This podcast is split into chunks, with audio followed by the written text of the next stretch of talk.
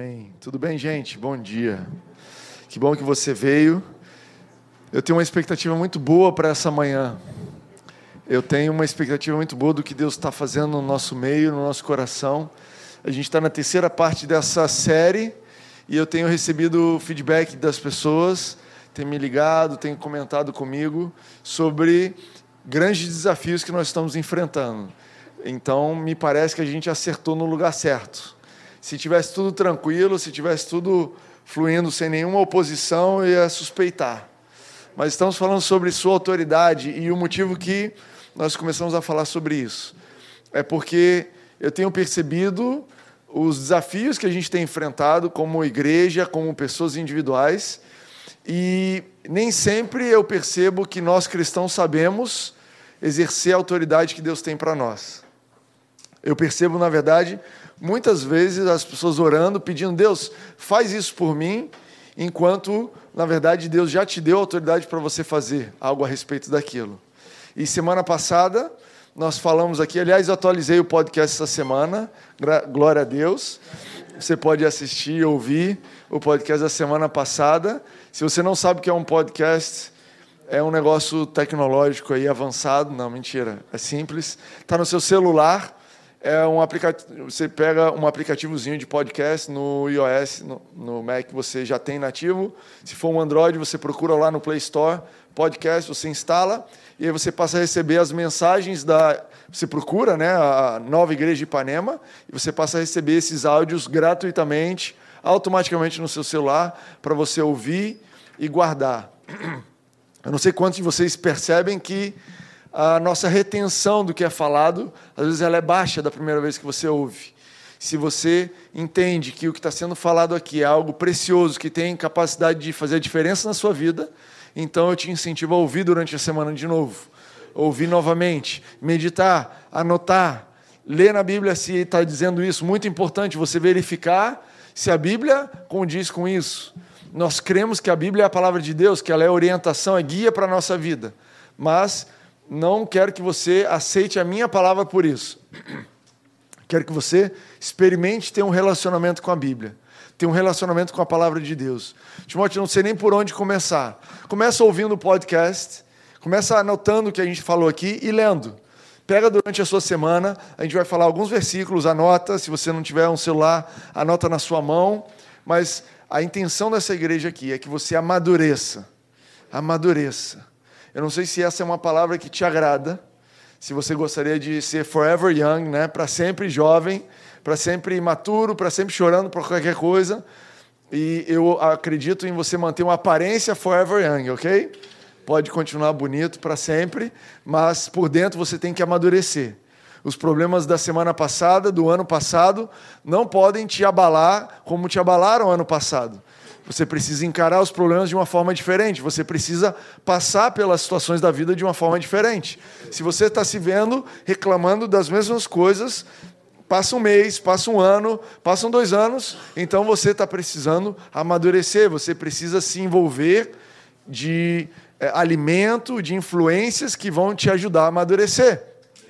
Tem gente que não quer amadurecer e tem ciclos de amigo que ninguém nunca amadurece, né? Tá todo mundo com o mesmo problema. A gente assiste isso na internet, nos sitcoms da vida, não se chama mais sitcom, série.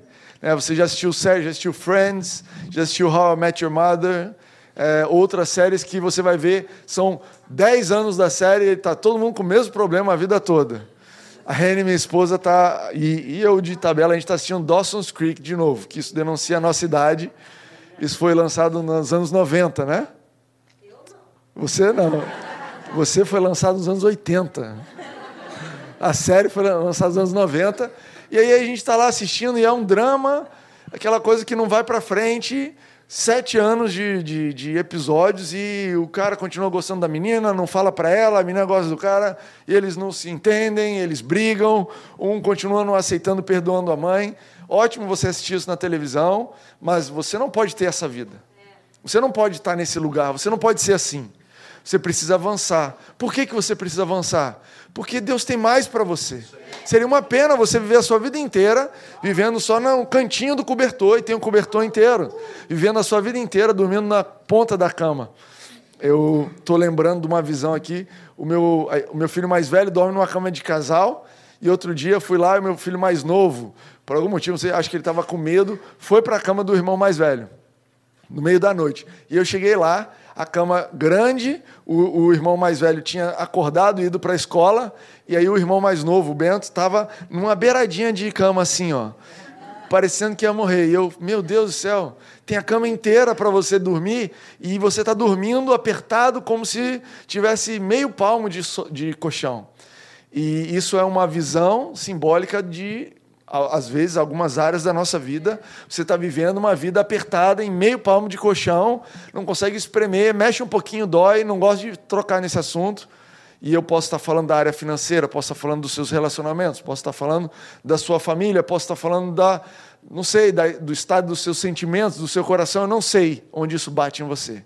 Mas eu sei que Deus quer que você amadureça, Deus quer que você avance, que você se torne uma pessoa madura. A Bíblia fala que uma pessoa madura, ela não é levada de um lado para o outro por qualquer vento, qualquer, qualquer palavra, qualquer sugestão, qualquer nova tendência. Não, uma pessoa madura, ela é experimentada.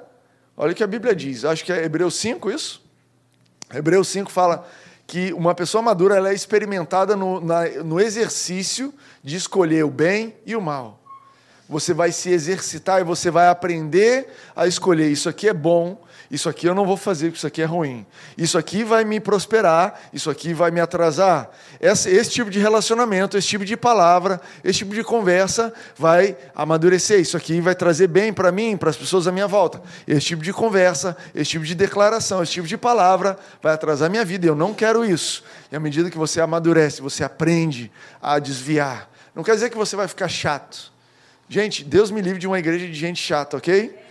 Deus me livre. Eu sou o primeiro a dizer, Deus me, Deus me livre de mim mesmo chato.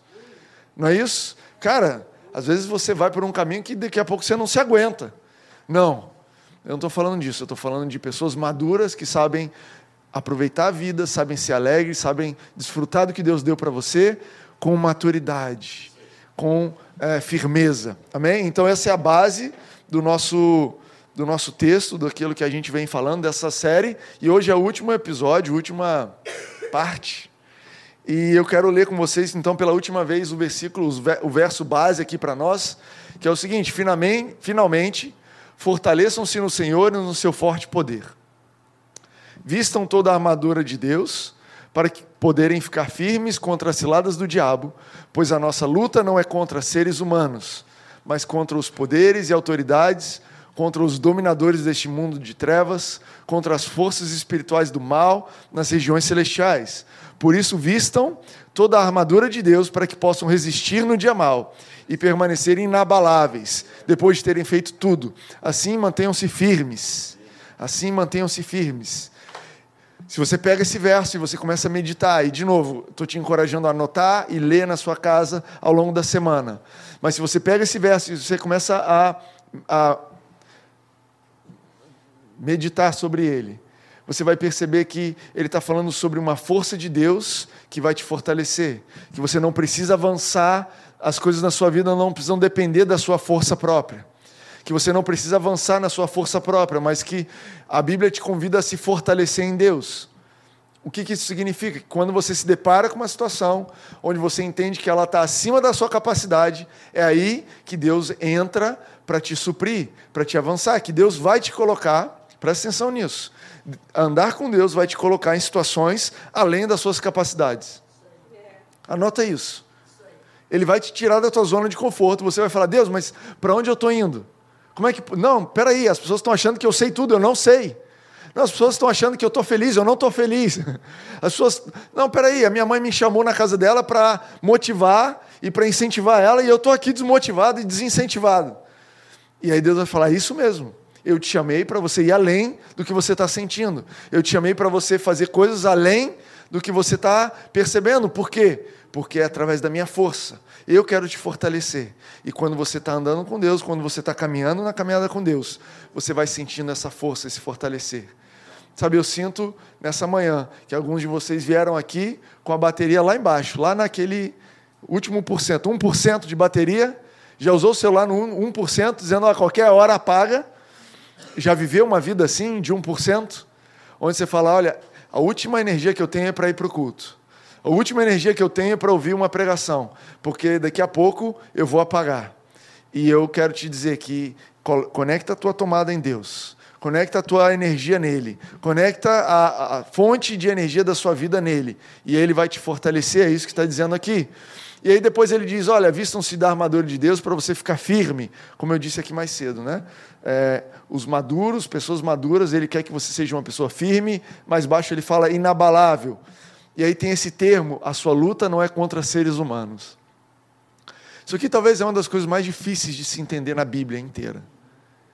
Porque dia após dia parece muito que a nossa luta é contra o ser humano os seres humaninhos, né? Os seres humaninhos, existe isso? Cara, essa pessoa está me irritando. Às vezes é o seu cônjuge, às vezes é alguém que você, às vezes é você mesmo, né? Ah, o seu filhinho. Olha aqui, pessoa se identificando. Às vezes é isso mesmo, Mário. Às vezes é, é, às vezes é, mas às vezes é você mesmo. E olha que lindo, a sua luta não é contra seres humanos, isso te inclui. A sua luta não é contra você. A sua luta não é contra as pessoas. Você consegue olhar para a pessoa do seu lado e falar: minha luta não é contra você? Numa honestidade de coração. o Diego está aí? Diego, depois abaixa o ar-condicionado para mim um pouquinho, estou com frio. Obrigado. Amém? Amém? Alguém diz glória a Deus? É isso? Mas, é, falando de autoridade, aqui fala sobre autoridade possam resistir. Aqui fala sobre o poder de Deus. E essa série, então, é sobre esse poder de Deus que está delegado a você. Você não tem poder, mas você tem autoridade. E aí eu queria falar um pouquinho nessa manhã sobre essa palavra autoridade. A gente já falou aqui na parte 1 sobre a definição de autoridade é poder delegado. Mas eu queria tocar num assunto de: será que você e eu entendemos realmente o que é autoridade? Será que nós é, quando foi a última vez que você se deparou com alguém que tinha autoridade? Você se lembra a última vez que você foi parado numa blitz e o policial falou: ó, sai do carro e a gente vai fazer alguma coisa, não sei, deixa eu vistoriar sua mochila. Outro dia eu estava saindo aqui do hotel e me pararam aqui na Prudente de Moraes, do nada, duas motos da polícia me pararam no meu carro, para, desce do carro. Cara, você sente exatamente o que é autoridade nesse momento, entendeu? Sim, sim, senhor. Ah, se mandar você tirar a blusa, tira a blusa. Se mandar você ficar de cabeça para baixo, fica de cabeça para baixo. Sim, senhor. Estou vendo as suas armas, estou vendo quem você é, um policial, e está muito claro aqui quem que manda, quem que obedece. Eu não sei, não é uma experiência que a gente gosta muito de passar. Por fim, não aconteceu nada, ok? Procuraram, acho que a minha cara e da Rene, muito alternativa, procuraram cada potinho a Reni carrega potinhos no, na mochila de tinta, né? Que ela pinta, essas coisas. Aí o policial falou, pô, achei, né? Achei os potinhos do pot. Aí, cara, foi abrindo, abrindo, abrindo. Falei, cara, não tem nada. Falei, pois é. Posso ir? Pode ir embora, vai nessa. Vai numa boa. Mas, é, depois que você sai dali, você relaxa, né? Por quê? Porque é uma autoridade. Eu não sei se você já esteve diante de um juiz. Eu já tive diante de um juiz. Uma vez a empresa que eu trabalho, a gente foi acionado na justiça, uma questão trabalhista, e aí a gente teve que ir no juiz para acertar as coisas. E é um negócio tenso. Você entra ali, você fica esperando na salinha, e não tem esse negócio de você entrar lá e falar, juiz, vamos embora que eu estou com pressa. Você sabe quem é que manda ali, quem é que vai esperar, sentadinho, quietinho na, na salinha de entrada de repente, ó, seu Timóteo, tal, pode entrar. Tu entra, senta quietinho, né? Alguém aqui já foi no juiz? Ó, né? Quietinho, sim, senhor. Sim, senhora. Uhum. Sua vez de falar, opa, pois não. Excelentíssimo, Vossa Excelência, grandioso, sei lá, você fala o que for necessário. Que você sabe que você está diante de alguém que tem poder. Poder para quê? Para decidir a sua vida, não é? Se ele disser você está preso, você está preso. Se ele disser você está livre, você está livre. Isso é autoridade. Isso é autoridade. E a Bíblia fala que nós temos autoridade e nós exercemos essa autoridade pela fé. Você talvez não consegue ver os espíritos malignos tremendo de medo de você. Como um policial podia me ver ali absolutamente medroso. mas nós exercemos ela pela fé. E a Bíblia conta uma história em Lucas 7 de um centurião romano que chamou Jesus e falou: Jesus, eu, eu tô, meu servo está doente, eu queria que você viesse curar meu servo. E, e Jesus foi. E nesse processo que ele foi, daqui a pouco o centurião romano aumentou o nível de fé dele. Ele falou: Não, Jesus, você não precisa nem vir. Você basta dizer uma coisa, eu sei que você tem autoridade, e manda vir, manda curar e está curado. Eu acho que eu até trouxe isso aqui agora. Lembrando, olha aqui. Por isso eu mesmo não me julguei digno, isso aqui é o centurião falando com Jesus. Lucas 7, 7 a 8. Por isso eu mesmo não me julguei digno de ir ter contigo. Porém, manda uma palavra e o meu rapaz será curado. E aqui o motivo da fé dele. Porque também eu sou homem sujeito à autoridade. Era um centurião, alguém que trabalhava nas forças armadas, né, general. E tenho soldados às minhas ordens. E digo a esse, vai, e ele vai. E outro, vem, e ele vem. E ao meu servo, faz isso, e ele faz. Sabe, é, a gente precisa entender o que esse centurião entendia. Esse centurião, quando ele disse isso, Jesus falou: Olha, está curado. E daqui a pouco ele virou e falou: Olha, eu nunca, eu não vi em Israel uma fé igual desse homem. Esse homem tinha fé daquela proporção porque ele entendia de autoridade. Porque ele entendia que ele, enquanto general, algumas vezes, talvez ele tinha recebido uma ordem no general lá em cima, que talvez estivesse lá em Roma, recebia uma carta dizendo assim: ataca. E ele sabia que, ainda que aquilo pudesse custar a vida dele, ele ia obedecer. Porque se ele não obedecesse, ele ia ter que pagar com a vida dele, eu não sei qual seria a, a, a consequência, mas eu sei que ele avançava, porque ele estava debaixo de autoridade. Ele sabia que ele mesmo tinha autoridade e ele dizia às vezes para um soldado: Você vai fazer isso. E provavelmente ao longo da história bélica, de, de, de batalhas dele, ele já tenha dado ordens que a pessoa sabia que cumprir aquela ordem ia levar ela à morte. Ele sabia que aquela ordem que ele estava dando levava a pessoa à morte, e ainda assim ele deu a ordem e aquela pessoa obedeceu. Então ele tinha uma, um entendimento sobre a autoridade muito diferente que a gente tem hoje em dia e que até a maioria das pessoas de Israel tinham. Eles sabiam que quando você está debaixo de autoridade, você obedece. E acabou. E a verdade é que a nossa cultura é uma cultura que não estimula muito isso. A gente vive numa cultura onde você é estimulado a falar mal do juiz, não é isso? Quando acaba o jogo de futebol, o que, que a gente vai fazer? Falar mal do juiz. Ele é autoridade ali.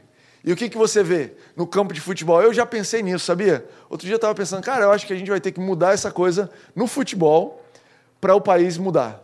Coisa mais estranha, né?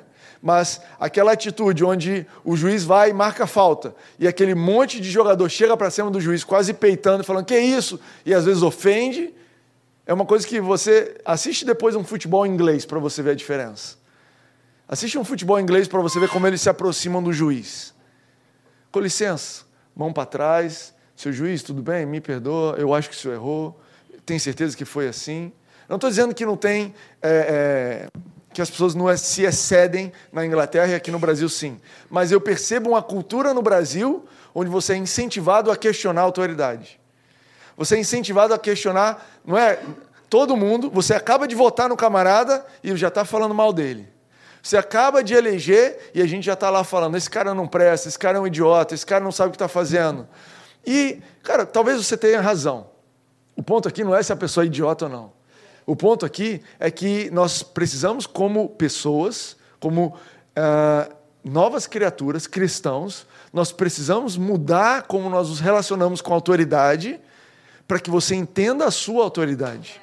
Senão você vai achar que você é tratado, a sua autoridade é tratada do jeito que você trata as outras autoridades que você acha que você vai chegar para um espírito maligno, para uma doença, e você vai dizer, vai embora. E ela vai te tratar, não, não tem nada disso, não, eu estou questionando isso daí, e vai embora você. Não, não é assim que funciona. Não é assim que funciona. A nossa cultura também tem, a, a gente tem sido criado numa cultura onde, qual é a primeira autoridade que uma pessoa conhece na vida? Pai e mãe. Pai e mãe. E hoje nós vivemos numa cultura onde o pai e a mãe não querem se colocar como autoridade perante os filhos. Não querem exercer autoridade. Não, eu quero ser amigo, deixa ele fazer o que ele quer. E o que você está dizendo, olha só, a primeira autoridade que você tinha na sua vida, a pessoa que vai te dizer vai dormir e você tem que dormir, a pessoa que sabe a hora de comer, a hora de comer, essa primeira figura se recusa a ser uma autoridade na sua vida. E aí você cresce achando que a autoridade não tem poder nenhum. E aí você chega aqui na igreja e a gente lê na Bíblia dizendo assim: você tem autoridade. E você fala: eu não sei o que é isso. Eu não sei se a minha palavra vale. Porque eu fui criado num lugar onde meu pai falava, vai dormir, eu falava, vou nada. E ficava por isso mesmo.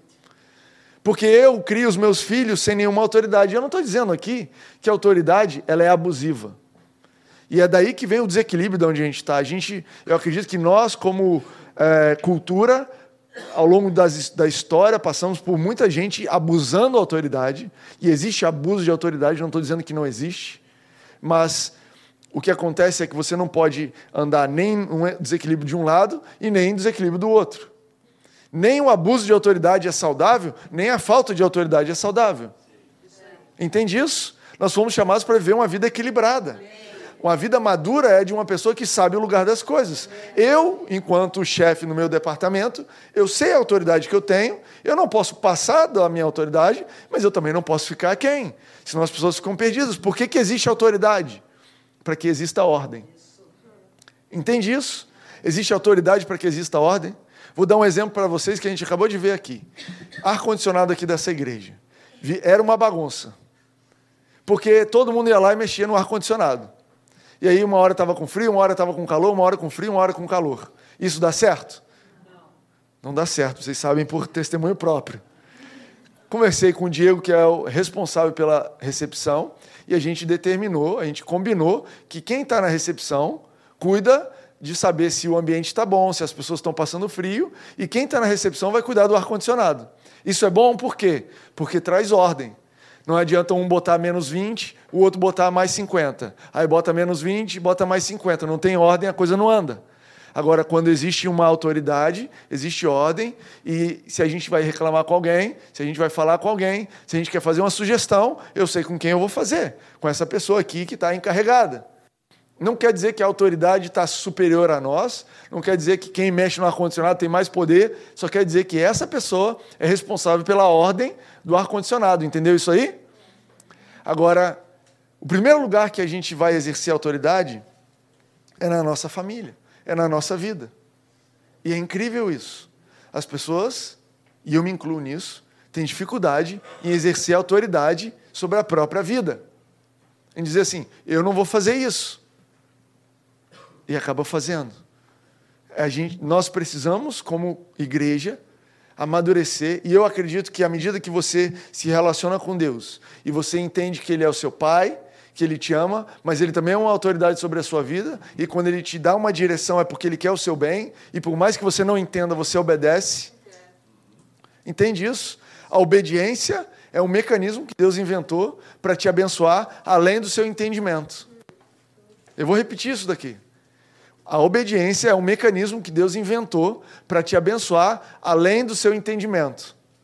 A Mari está aqui, tem filho pequeno, Mari Alê, sabem que, às vezes, a Eloá, pequenininha, ela não entende e, a, e o entendimento dela não é capaz de assimilar tudo o que significa botar um dedo numa tomada.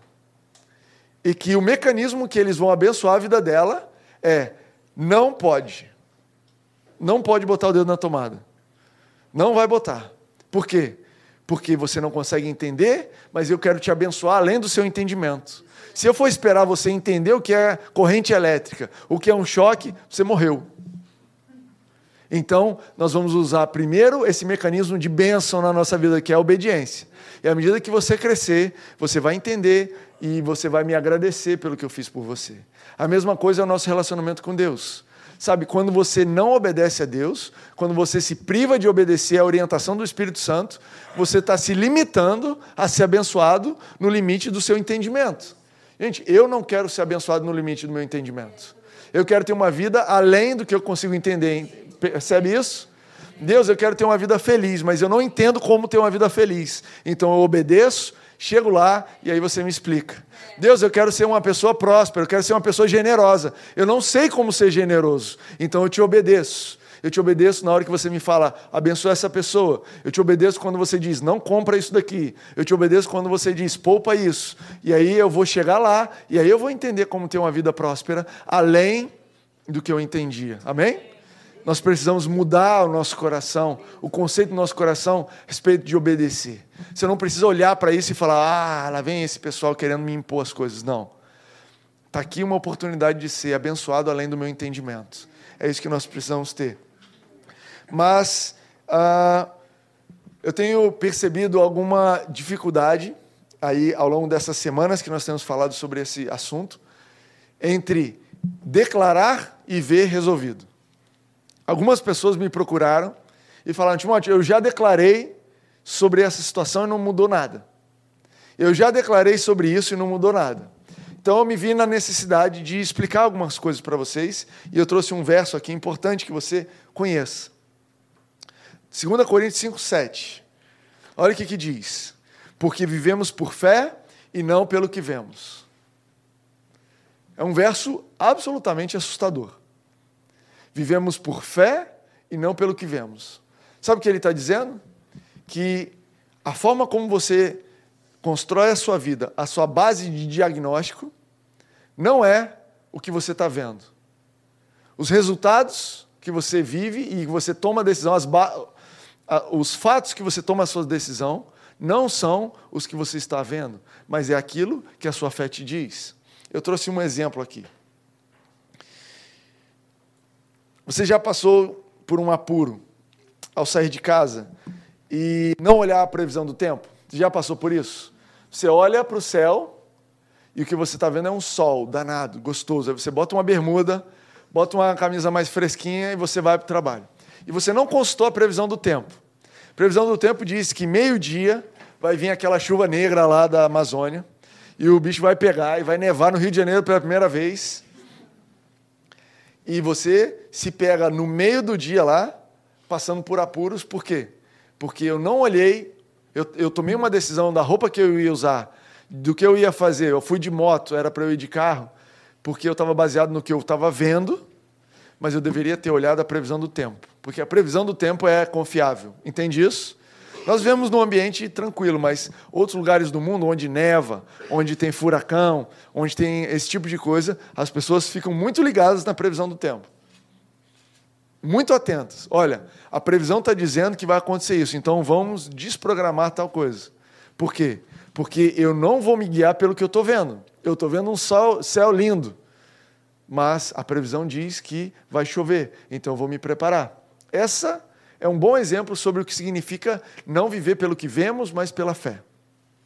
Às vezes o que você está vendo é eu ordenei, olha, espírito maligno que está trazendo contenda sobre a minha casa. Eu repreendo em nome de Jesus. Pela autoridade do nome de Jesus, vai embora.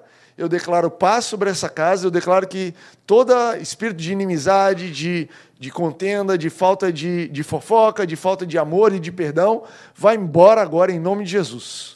Você declara pela sua autoridade. Só que acontece. Primeira coisa, alguém bate na porta, deixa eu entrar! E começa a arrumar uma quizumba com você, para abalar a sua fé.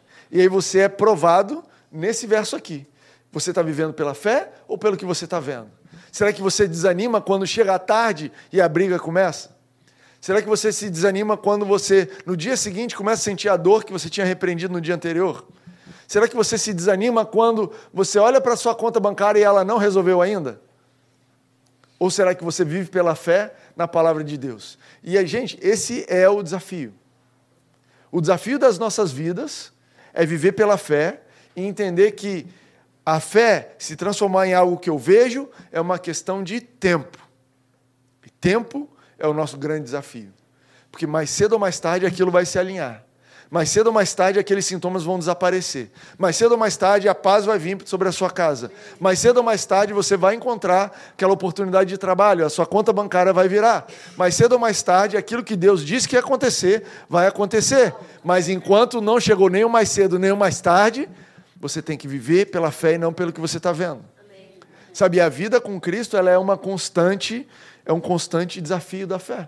Quando você vê algo acontecendo, Deus já te coraja e já te estimula a crer por algo mais. quando você dá um passo e você vê que aquele passo, se concretizou e você fala, uau, e é gostoso, gente. É gostoso você ver a concretização da sua fé. Sabe, é gostoso na carne. Entende isso? O teu espírito já tinha convicção, mas a tua carne, a, o teu entendimento gosta muito quando você ora. Dor de cabeça vai embora e tu some na hora. Você fala, uau, tem autoridade mesmo. Pode mandar aí que agora é comigo mesmo. Porque a tua autoconfiança, teu ego fala, uau, resolveu. E eu não sou contra isso. Na verdade, nós vivemos para experimentar. A Bíblia fala, renova a sua mente para que não, não, não se molde de acordo com o padrão desse mundo, mas renove a sua mente para que você possa experimentar a boa, perfeita e agradável vontade de Deus. Existe uma vontade de Deus na Bíblia, está em Romanos 12, que você experimente. Não só creia, mas experimente que você não só fique na, na camada da fé, mas que você venha a ver. Mas, enquanto você não vê, a atitude é ficar firme na fé. É por isso que, como autoridade, uma oração maior que você vai fazer é de agradecimento. Como autoridade, a sua maior oração, o maior tempo de oração que você vai gastar, não é declarando. Olha, se eu viro e falo assim, olha, pinta essa parede de, de preto e daqui a cinco minutos eu venho aqui e falo, pinta essa parede de preto. Daqui a uma hora eu venho aqui e falo, pinta essa parede de preto. Quem está pintando a parede vai falar, cara, ele deve achar que eu não entendi. Ou ele deve duvidar que ele tem autoridade sobre mim. Isso é um sinal de ele não está acreditando, confiando no que ele falou. Isso é um sinal de incredulidade. Então, quando você ora e você declara, está declarado. Anota num papel para você não esquecer. Olha, já orei a respeito da salvação do meu pai. Está resolvido. Agora eu vou agradecer por um mês, um dia, uma semana, um ano, não importa. Eu vou agradecer o tempo que for necessário. Por quê? Porque eu sei, como aquele centurião romano, que basta uma palavra com a autoridade do nome de Jesus e as coisas acontecem. Eu sei, com base na palavra de Deus, que quando eu declarei para enfermidade ir embora, ela foi embora. Agora eu estou aguardando a manifestação daquilo que já aconteceu. Amém? Entende isso daí? E aí a gente chega no último item, que é a batalha da mente. A batalha da mente é onde você trava esses combates todos. Porque uma vez que você usou de autoridade, você precisa ficar firme. Não é isso que a gente leu lá em Efésios 6? Fiquem firmes. Fiquem firmes no dia mal. Sabe, se fortaleça com o poder de Deus para que você possa ficar inabalável no dia mal. Se fortaleça com aquilo que Deus tem colocado na sua vida, com a autoridade que Ele te deu, para que você fique firme no dia mal. E como é que fica firme? Onde é que é o desafio de ficar firme? É o desafio da mente. É o desafio da mente. Eu trouxe aqui um verso para que você anote e depois medite sobre ele também. Gente, hoje eu estou ensinando aqui uma pregação extremamente básica. Eu estou dando para vocês aqui assim o beabá da autoridade do cristão. Estou te dando assim o beabá de como viver uma vida vitoriosa. Não é complicado. Percebe só, não é complicado, é trabalhoso, mas não é complicado. Vamos ler o que Paulo disse: olha, pois embora vivamos como homem, não lutamos segundo os padrões humanos. As armas com as quais lutamos não são humanas, ao contrário, são poderosas em Deus para destruir fortalezas. Destruímos argumentos e toda pretensão que se levanta contra o conhecimento de Deus e levamos cativo todo pensamento para, para torná-lo obediente a Cristo. Olha de novo, em Efésios a gente leu que nós não lutamos contra seres humanos. E olha que legal, aqui ele está dizendo assim: nós não lutamos segundo os padrões humanos. Você tem lutado a sua luta com base em padrões humanos? São os padrões humanos? Quais são os padrões humanos de luta? Fala para mim. Violência, ofensa, esperteza. Não é assim que a gente luta? O padrão humano não é esse? Esse camarada veio aqui, hum, vou dar um jeito, vou ser mais esperto que ele, vou dar uma volta, vou resolver. Ah, isso está vindo aqui? Cara, vou resolver isso na força. Vou mandar dois, três capangas, vai dar uma surra nesse cara aí. Não é assim que funciona o padrão humano de combater as coisas? Às vezes mentira, às vezes, que mais? Força própria, esforço próprio. Olha, eu estou num combate aqui, eu estou num desafio, eu vou avançar, eu vou me esforçar, eu vou virar à noite, Eu vou acordar outro dia, mas eu vou resolver isso aqui na marra. As pessoas vão ver que eu resolvo. É o padrão humano de, de resolver. Ofensa também, né? Já teve isso? Pessoas que você ama pisam no seu calo, pisam no seu pé. É incrível como nós é, descobrimos o que existe, sei lá, o nosso coração ele vem à, tona quando alguma coisa pisa no nosso pé, quando alguma coisa sai do normal. Todo mundo é bonito e lindinho, né? No dia do aniversário, vindo na igreja, eu vejo vocês assim, eu falo, não sei porque eu estou pregando isso para eles todo mundo pacífico, todo mundo tranquilo, todo mundo só concorda. Vira para o irmão do lado, dá um abraço, dá um abraço. Ô irmão, que delícia. Marido e mulher se amam, assistem o culto de mãos dadas.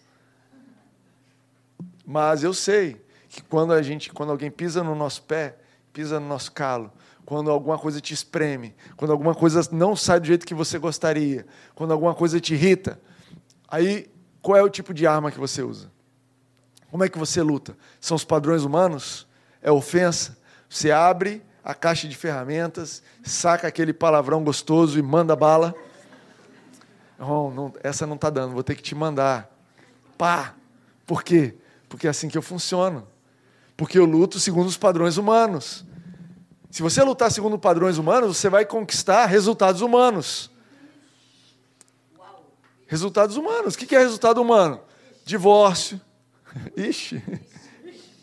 É divórcio, é sociedade que está acabando, é gente ofendendo um ao outro que acaba saindo no tapa, é família distanciando, é irmão longe do outro. E eu não estou falando que ofensa é só palavrão, não, gente. Tem gente que não fala um palavrão, mas ofende. Sabe, uma coisa que a gente aprende cedo é ofender um ao outro. Né? Se você tem uma criança pequena em casa, você percebe isso rapidamente. Cara, você sabe o que dói no outro. O outro tem o quê? Um cabelo um pouquinho mais ruinzinho assim. Quando o negócio pega, fala o quê? Teu cabelo nunca vai ser bom. Esse teu cabelo ruim aí. Tu vai na ferida, não é? O outro se sente meio baixinho. O que, que você fala quando pisa no teu calo? Esse teu nanico. Você não tem nada. Eu lembro de um, tinha um primo meu que o irmão dele, dois, dois primos, né? O irmão dele sempre chamava ele de magrelo. Porque o pai era fortão, o outro irmão era fortão e ele era magrinho. E ele sabia que ele ficava ofendido. Então, seu magrelo, sai daqui. Isso para alguns é elogio, mas para ele era uma ofensa. Então era o que era usado. Cara, você não pode. Nós não lutamos segundo padrões humanos. Sabe, que o Espírito Santo te ilumine, que o Espírito Santo abra a tua mente para você perceber: Uau, eu estou lutando isso aqui com um padrão humano. Isso aqui não vai dar certo. Então, a gente tem um médico aqui, o Rafa está ali atrás. Quantos médicos? Priscila também. Quem mais é médico aqui? Não quer levantar a mão? O médico não levanta a mão? Rafa, Priscila, tem mais algum médico aqui? Não, tá bom. Me dizem, não estou de plantão, né? Me, me erra, Timóteo, me erra, que eu sou só membro. Me dizem se eu estou certo. Uma das coisas importantes na, na faculdade de medicina é você entender qual é o remédio para qual resultado? Qual é o remédio para que tipo de doença? Qual é o remédio para qual tipo de diagnóstico? Estou certo ou estou errado? Concorda aí, por favor. Obrigado. Você imagina você tomando o mesmo remédio para tudo? Você imagina você tomando aspirina porque seu cabelo está caindo? Ó, meu cabelo está caindo, vou tomar um antibiótico. Meu cabelo está caindo, vou tomar um anti-inflamatório aqui para ver se melhora. É?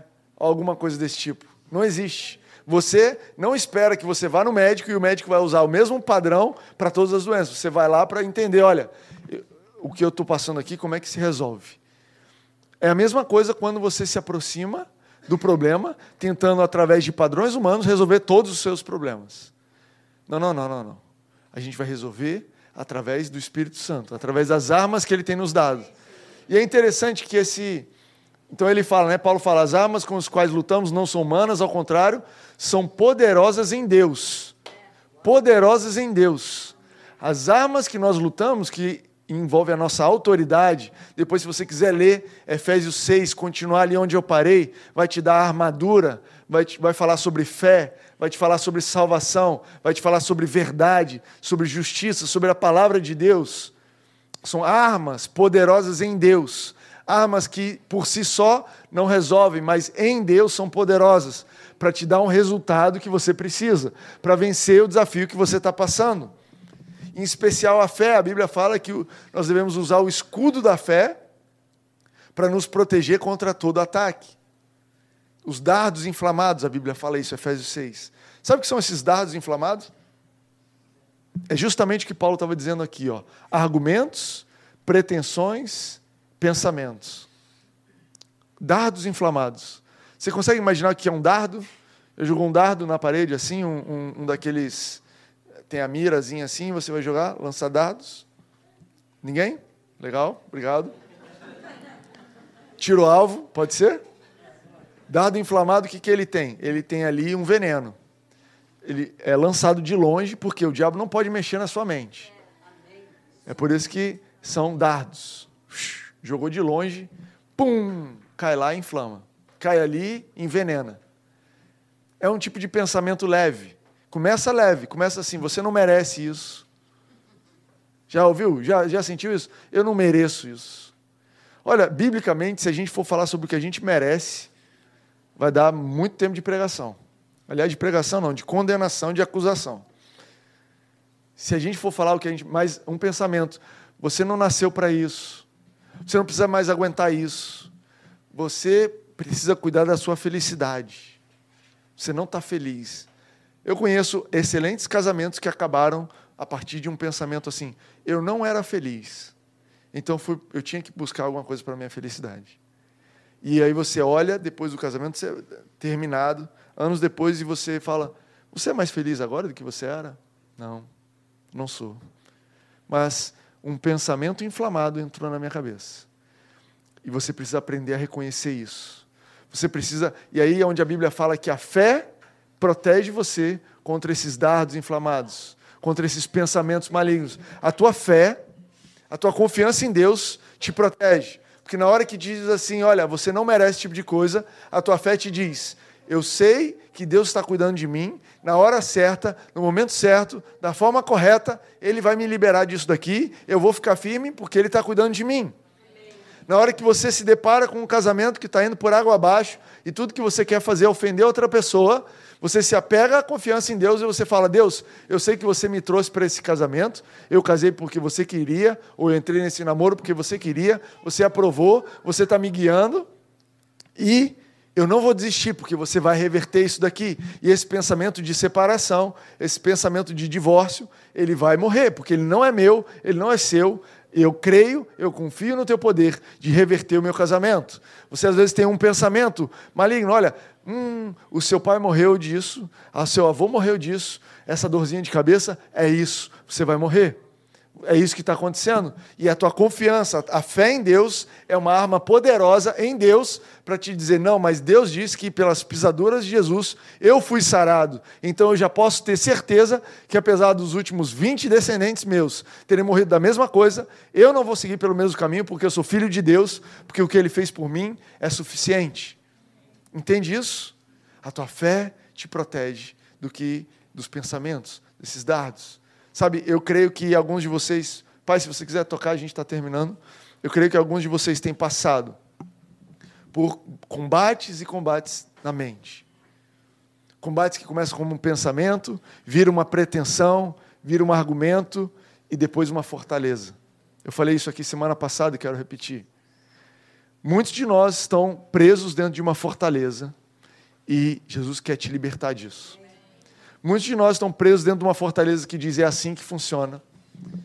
Sou eu contra o mundo, eu estou certo, o mundo inteiro está errado. É assim que eu faço. Quando a pessoa faz isso comigo, é assim que eu resolvo. Ou então ninguém me ama, ninguém quer nada para mim, eu sou fraco, eu não tenho como ir adiante. Uma fortaleza. Ninguém consegue te convencer o contrário. Ninguém consegue entrar ali para comunicar com você. Mas eu quero te dizer, com base em 2 Coríntios 10, 3 e 5, você pode levar esse pensamento cativo à obediência de Cristo. O que significa levar um pensamento cativo à obediência de Cristo? É você pensar: olha, a obediência de Cristo é suficiente, foi suficiente para me fazer uma nova criatura. Através da obediência de Jesus ali na cruz, eu fui transformado, eu fui transformada, e agora a minha forma de pensar é outra. Ontem nós tivemos um batismo lindo, 14 pessoas, não é isso? 13. 13 pessoas se batizaram ontem. O batismo ele é uma, uma cerimônia pública que tem o um símbolo de um sepultamento da velha criatura e o nascimento da nova criatura. Quando você foi batizado, você estava ali sepultando a velha criatura. Não quer dizer que você mudou do dia para a noite, que você não tem mais erros, não tem mais defeitos. Mas significa que você está declarando para o mundo inteiro que, olha, essa velha forma de pensar, essa fortaleza que me prendia, essa forma de achar que eu não sou amado, que ninguém me quer, essa forma de achar que eu não tenho referência de pai, de mãe, de amor, essa forma de pensar que eu sou uma pessoa avarenta, que eu não vou que eu vou servir ao dinheiro como se fosse meu ídolo, essa fortaleza que me prendia, que me mantinha num ciclo de destruição e de morte, ela foi sepultada com a velha criatura. E agora eu sou nova criatura. Eu sou livre para pensar de uma forma diferente. Eu sou livre dos meus pensamentos antigos. Eu sou livre de um dogma. Eu, estou, eu sou livre para aprender a viver uma vida diferente. A Bíblia fala sobre a novidade de vida. Você não está perdido. Você, como cristão, você não. Não eu, não eu, eu, eu penso o que, que eu sou, quem eu sou no mundo. Você não, você não tem que ser esse tipo de gente. Quando alguém te perguntar quem você é, eu sou uma nova criatura. Eu sou um filho amado. Ah, mas o que, que eu vou ser na vida? Eu vou ser uma nova criatura, um filho amado, uma filha amada. É isso que eu sou.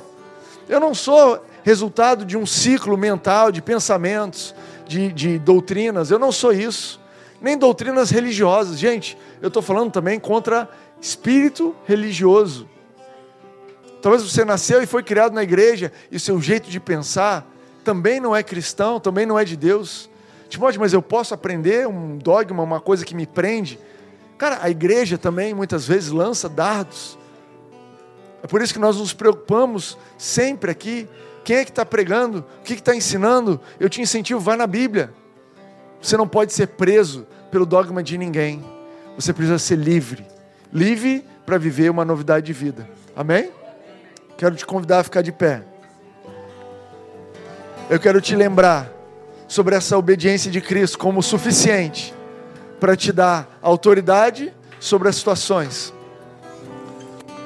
Eu quero te dizer que a autoridade que você tem, ela começa em primeiro lugar sobre a sua vida, sobre a sua mente.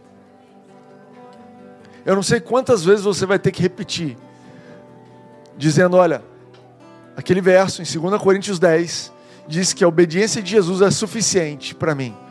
E eu levo esse pensamento cativo à obediência de Cristo. Eu não sei quantas vezes por dia você vai se deparar com uma ideia. Olha só, esse pensamento não é meu. Esse pensamento não é meu. Eu tenho pessoas que têm me mandado WhatsApp dizendo: Olha, eu tenho tido pensamento de morte, pensamento de que minha vida não tem valor, pensamento de que eu não tenho mais o que fazer na vida. E a minha resposta é: Você precisa entender que a obediência de Cristo é suficiente na sua vida para te livrar disso daí e que através da obediência de Cristo você tem autoridade. É o poder de Jesus que te dá autoridade. Eu quero te convidar a fechar os seus olhos e nessa manhã exercer autoridade sobre pensamentos, pretensões, argumentos e fortalezas na sua vida.